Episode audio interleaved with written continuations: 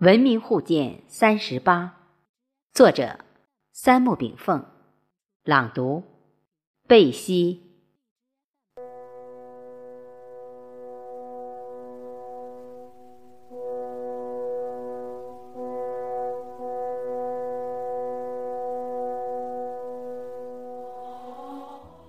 几百年之后，如果我们再反观这一场带给中国苦难深重的鸦片战争，也许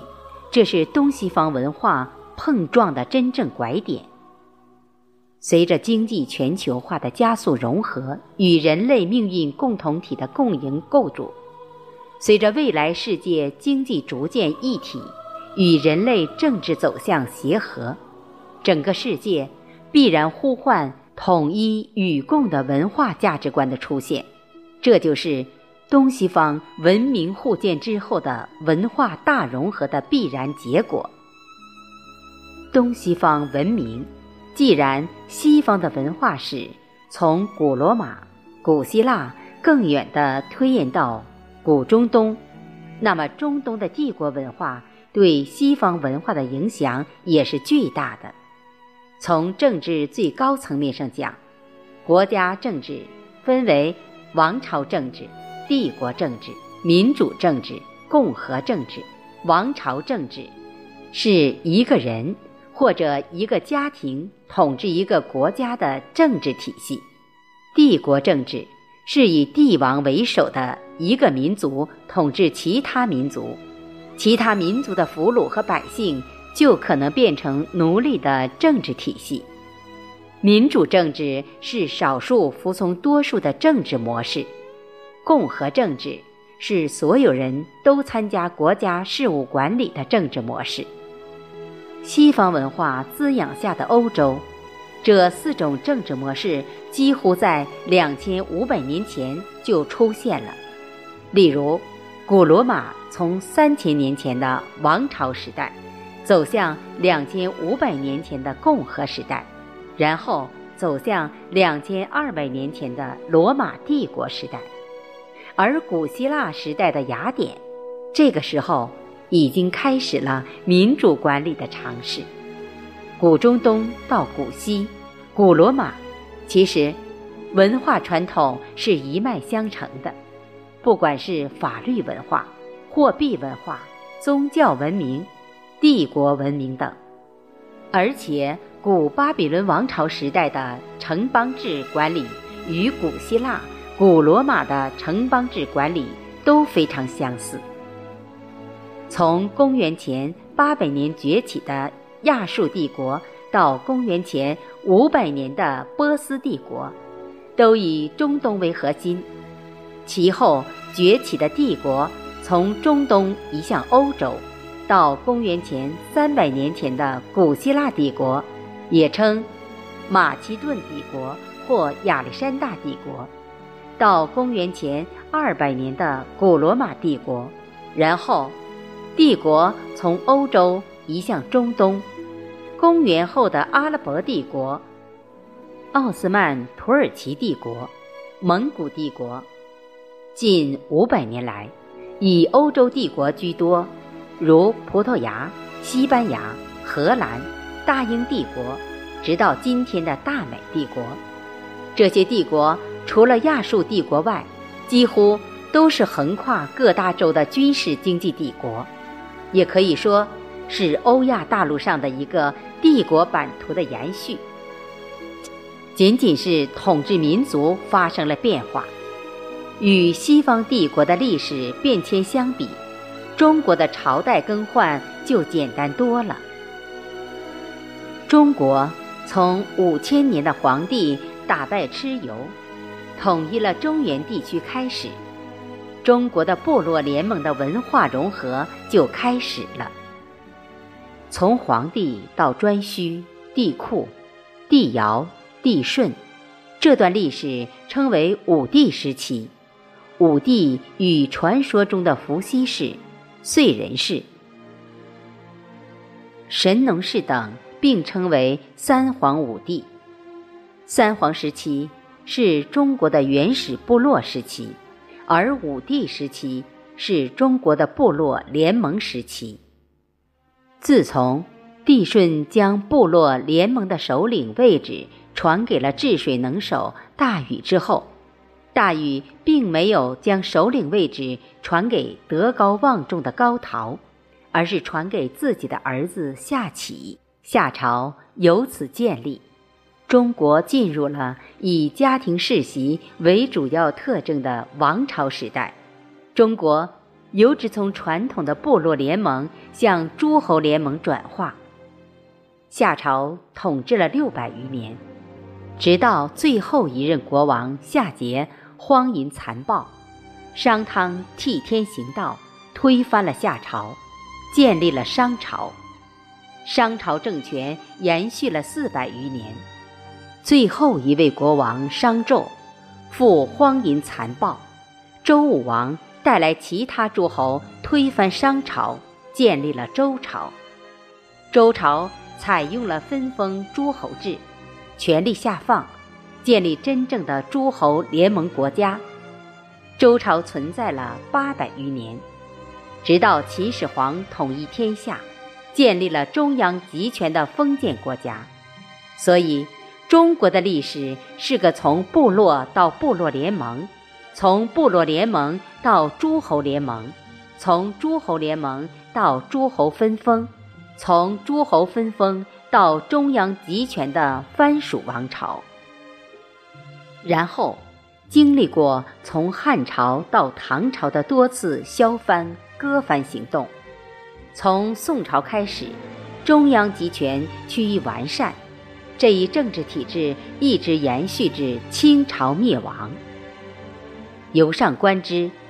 中国历史并没有像西方历史那样，从原始社会、奴隶社会、封建社会、资本主义社会，到巴黎公社的社会主义尝试那样，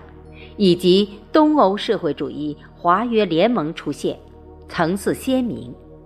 反观中国，从三皇时期的原始部落，到武帝时期的部落联盟，到夏商时期的诸侯联盟，到周朝诸侯分封，到秦朝至唐朝的中央统管下的藩属制度，到宋朝以后的彻底中央集权制度，到中华民国的半封建半殖民半官僚半资本主义社会。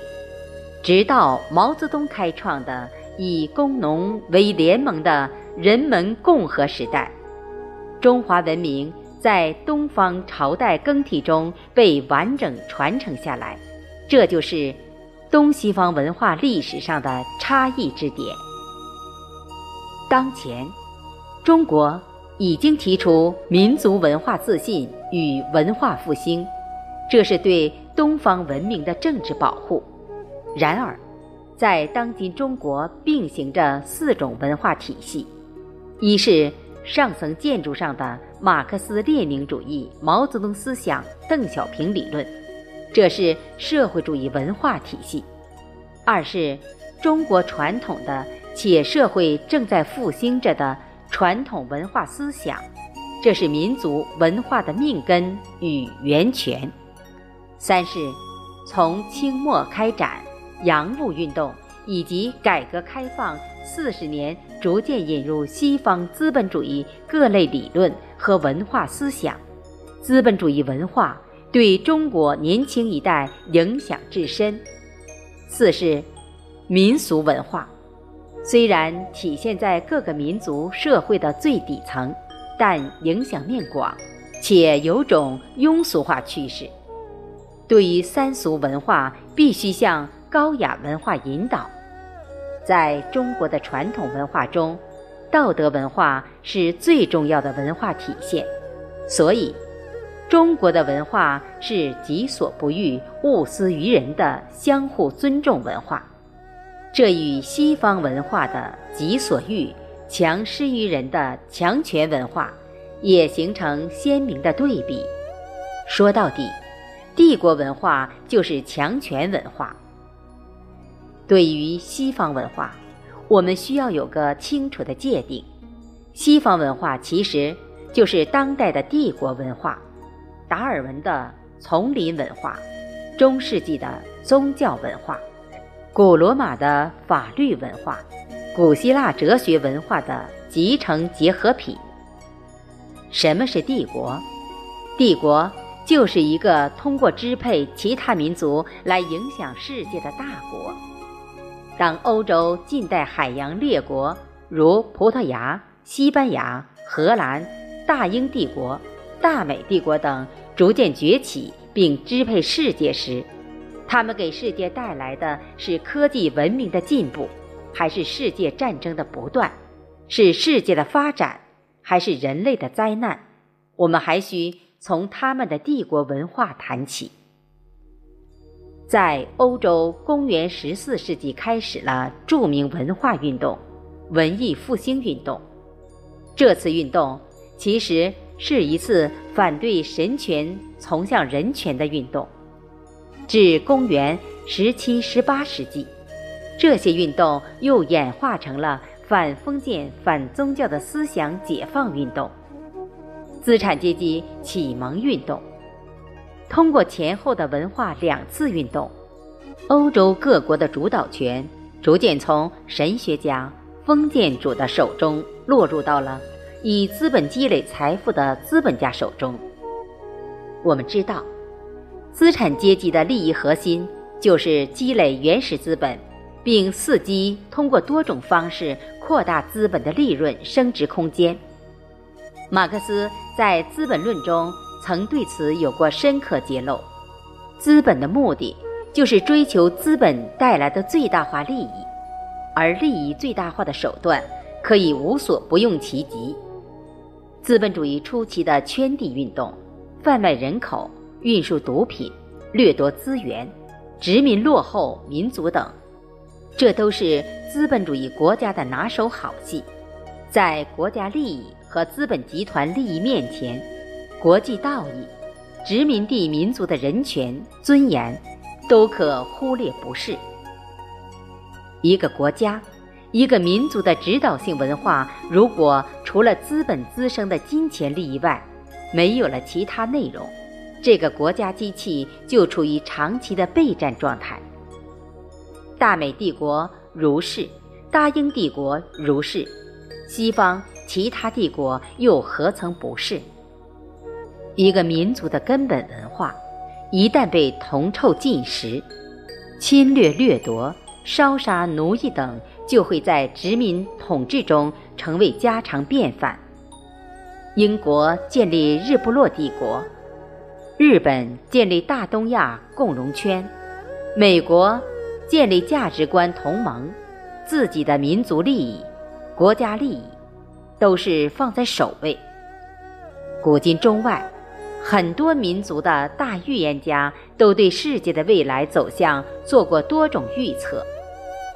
且不说这种预测理论有多少迷信成分，也不说正确与否，但从今日前观，世界并没有按照欧洲人的预测出现九九年世界末日大审判，也没有按照美洲玛雅人的预测出现。二零一二年世界末日说，未来世界走向仍然处在一种游离不定之中，但这并不是说明人类可以跳出阴阳限制的定数。中国自从七八年实行改革开放至今天已经四十一年，我们的经济建设突飞猛进，我们国家的国际地位不断攀升。人民生活不断改善，然而，我们的民族文化灵魂也开始处于游离不定的状态。从西方文明发展的历史看，物质文明的进步和精神文明的缺少，最终会导致帝国的扩张和战争。西方帝国的每次地位更替，两次世界大战的爆发，都是在这种。瓜分世界利益而精神文明约束的状态下发生的。世界未来的文化基础是什么？肯定是东西方文化大融合后形成的既是价值文化。但具备既是价值的文化，应当谁来定位呢？这就需要在世界文化的大碰撞中，及文明互鉴中，形成人类的共性认同。